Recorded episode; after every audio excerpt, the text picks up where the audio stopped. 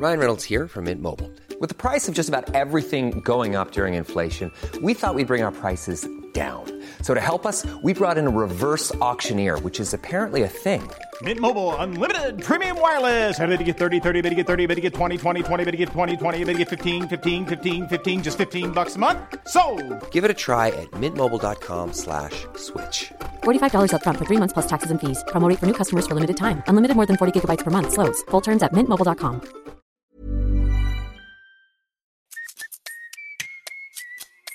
Sur ce podcast, je te propose un truc. Tant que je suis dans tes oreilles, tu fais quelque chose de bien pour toi. Tu peux ranger ta chambre ou ton appart, et si t'es pas chez toi, tu peux te redresser. Ça va te faire du bien. Vas-y, redresse-toi. T'inquiète, c'est pas bizarre, personne sait que je te parle. Je m'appelle Elio, c'est moi ton hôte, et je te souhaite un excellent épisode. Salut tout le monde, j'espère que vous allez bien et que vous êtes prêts parce qu'aujourd'hui, on va s'attaquer à un sacré morceau. Comme chaque dimanche, on se penche sur une nouvelle règle du livre 12 règles pour une vie du docteur Jordan Peterson, et aujourd'hui, on s'attaque à la règle numéro 6, Set your house in perfect order before you criticize the world, donc mets ta maison dans un parfait état avant d'aller critiquer le monde, qui est évidemment une métaphore. Ranger ta maison, c'est pas ranger ta maison, c'est ranger ta vie, mettre de l'ordre dans ta vie avant de remettre le monde en question. C'est une règle qui est très difficile à lire, très violente, vu qu'elle va nous pousser à une introspection dans les recoins les plus sombres de la psyché humaine, donc de notre propre psyché. Peterson, pour ça, commence par s'intéresser à deux cas spécifiques, le cas des tueurs de Columbine et le cas de Karl Panzram. Donc les tueurs de Columbine, c'est deux adolescents, Eric et l'autre, je me souviens plus de son nom, qui ont juste pris des flingues et qui sont allés euh, tuer des étudiants dans le lycée. T'as des témoignages de mecs qui étaient planqués à la bibliothèque qui racontent comment euh, ben, la, pression qu'ils avaient quand le tueur, si tu veux, arrive, rentre dans la bibliothèque, ils l'entendent arriver et ils entendent ses pas, ils l'entendent marcher. Et dès que le tueur, tu vois, passe derrière une table et voit un mec qui s'est planqué, il lui faisait picabou et prouf, il, le- flinguait. Donc les types étaient complètement insensibles à ce qu'ils étaient en train de commettre. Et Karl Panzram, du coup, l'autre mec, c'est lui du coup un, tueur en série, pas un tueur en masse. C'est un type qui a commis des dizaines de meurtres, de viols, qui a commis des incendies criminels aussi. Donc euh, son but c'était juste de détruire. Il était euh, voué à la destruction. Et le jour de son exécution d'ailleurs, il a dit à ses bourreaux Dépêchez-vous, bande de bâtards, j'aurais pu tuer des dizaines de personnes le temps qu'il vous faut pour m'exécuter. La plupart du temps, tu vois, quand des actes.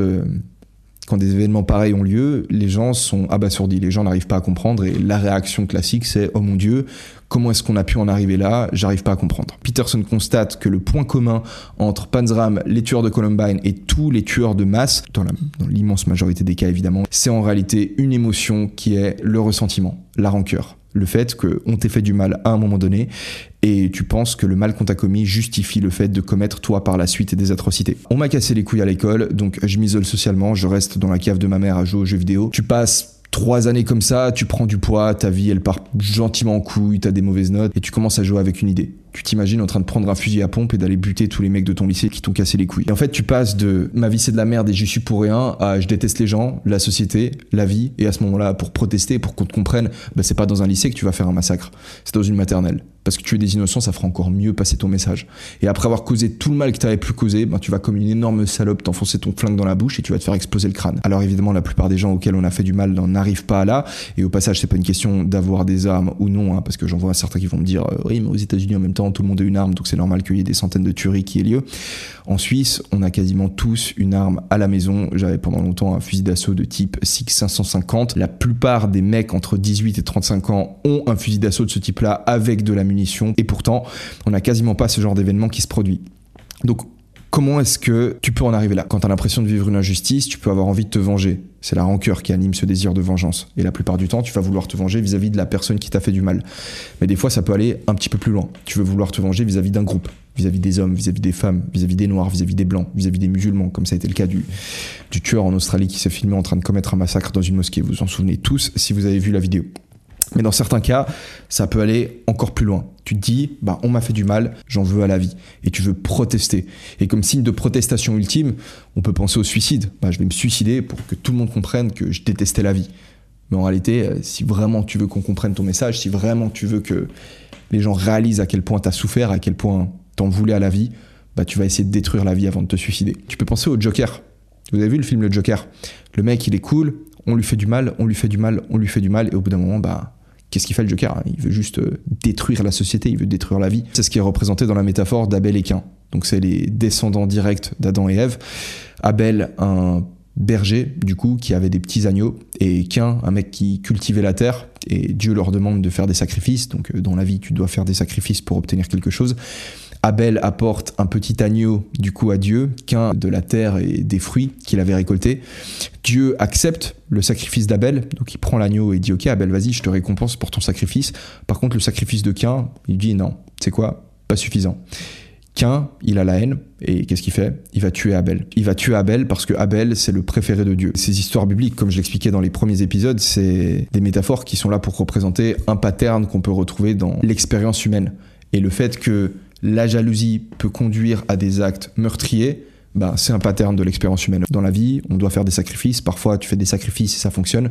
Parfois, tu fais des sacrifices, ça fonctionne pas. Imagine, tu un t'as un poste euh, au taf et tu sais qu'il va y avoir une promotion qui va être offerte au mec qui fait les meilleurs scores ou qui performe correctement si tu veux pour les prochains six mois. Donc pendant six mois tu te butes au travail, tu fais des heures sup, etc., etc. Et au bout de six mois, euh, ton patron il dit ah mais en fait euh, non le poste de manager il va c'est pour dans un an ou en fait je vais le donner à telle autre personne. Tes sacrifices ont été rejetés, tout comme les fruits de Cain ont été rejetés et là t'as envie de tout brûler. Alors Nietzsche expliquait que la souffrance qu'on cause à un individu peut l'amener, peut le conduire du coup à se venger, à commettre de la souffrance plus loin, mais c'est pas forcément ce qui arrive à tout le monde. Et en réalité, c'est pas ce qui arrive à la plupart des gens. Comme on l'a vu, tu vois, la souffrance c'est un élément qui est inhérent à la vie. Les chrétiens te disent, ben tu souffres, pour ça que le symbole, le signe de leur religion, ben, c'est un mec qui est crucifié à une croix tu souffres, mais la solution dans la souffrance, la solution, la réponse que tu dois amener à la souffrance de la vie, c'est de l'accepter. C'est pour ça que Jésus porte sa croix au moment où il va se faire crucifier, il accepte la souffrance et tu vas la transcender. Et c'est ce que plein de personnes font. T'as des mecs qui ont été battus qui, pendant leur enfance, qui décident au final que parce qu'ils ont été battus, parce qu'ils ont été harcelés à l'école, ben, ils comprennent qu'ils n'ont pas envie en fait de reproduire le même truc avec leurs enfants. On peut apprendre le bien via le mal.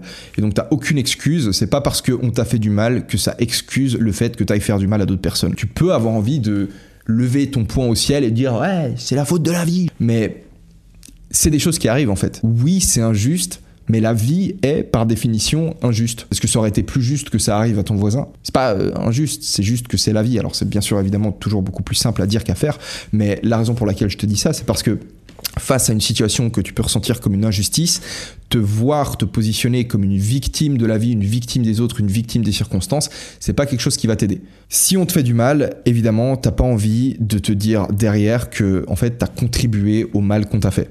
Parce que tout simplement, bah voilà, t'es dans une position dans laquelle tu souffres. Si en plus de ça, tu te dis, en fait, je suis responsable de la situation, bah, tu souffres encore plus parce que tu souffres vis-à-vis de la situation et tu souffres vis-à-vis de, enfin, t'as un sentiment de culpabilité qui vient arroser le tout et la plupart des gens ne sont pas capables de faire ça. Imagine, tu sors de boîte et tu te fais péter la gueule gratuitement par un groupe de mecs.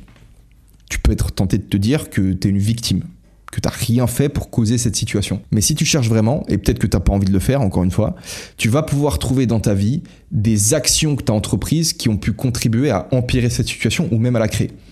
Ça fait un moment, par exemple, que tu disais que tu devais te mettre au sport, peut-être au sport de combat. Peut-être que si tu avais commencé à faire du sport un peu plus tôt, bah, il te serait pas arrivé ce qui t'est arrivé. C'est con, hein, tu vois, et je comprends que t'aies pas envie de te dire ça. Si tu t'es fait péter la gueule en sortie de boîte, tu te dis, ouais, mais c'est pas parce que je fais du sport ou que je fais pas du sport que ça justifie les actions des autres. Non, le but, c'est pas de justifier les actions des autres. Le but, c'est de te dire que plus tu arrives à te responsabiliser pour ce qui t'arrive, plus tu vas pouvoir, du coup, transcender la souffrance que tu ressens et en faire quelque chose de positif. On a l'histoire dont je vous ai déjà parlé, qui est l'histoire d'Alexandre Solzhenitsyn. Le mec se fait envoyer dans les goulags, passe 40 ans si tu veux là-bas, et puis il se demande une fois qu'il est sur place, putain, qu'est-ce que j'ai pu faire pour me retrouver ici, tu vois. Donc il fait le truc le plus difficile à faire, il essaie de se demander comment est-ce qu'il a, qu'est-ce qu'il a pu faire pour se retrouver dans cette situation. En fait, il cherche à se responsabiliser pour ce qui lui est arrivé. Alors que tu vois, le mec, il avait des gens sur qui il pouvait rejeter la faute. Il pouvait rejeter la faute sur Hitler, il pouvait rejeter la faute sur Staline, simplement parce qu'il a accepté de voir en quoi est-ce qu'il avait pu causer la situation dans laquelle il se trouvait. Il a écrit un bouquin qui a contribué à l'effondrement d'un des empires les plus abominables qui existaient sur la surface de cette terre. Et ça, c'est quelque chose. Et donc la règle de ce livre-là, c'est mets de l'ordre dans ta maison avant de critiquer le monde. Donc avant de remettre en question la façon dont les choses sont organisées dans la société, de pointer du doigt, du doigt pardon, la gauche, la droite, le capitalisme, les woke, les noirs, les blancs, les racistes, les étrangers, etc., etc. Essaie de regarder ce que toi tu fais dans ta vie qui contribue à empirer déjà ton existence, mais celle de ta famille, celle de ta communauté celle au final de ton pays et du monde entier. En mettant de l'ordre dans ta vie, tu vas peu à peu commencer à réaliser que si tout le monde le faisait, bah on vivrait un paradis sur Terre. Voilà, on peut s'arrêter là je pense, c'est une règle qui n'était pas super longue. La semaine prochaine on va se retrouver pour la règle suivante, donc euh, dimanche prochain, règle numéro 7. Pursue what's meaningful, not what is expedient. Donc, euh, essaye d'atteindre des choses qui ont du sens pour toi, pas des choses qui juste t'apportent du plaisir ou qui te font du bien dans l'instant. Merci beaucoup d'avoir suivi l'épisode. Je vous encourage encore une fois à me lâcher un petit like si ça vous plaît, les vidéos sur cette série, un commentaire pour réagir. Et on se retrouve la semaine prochaine. A plus.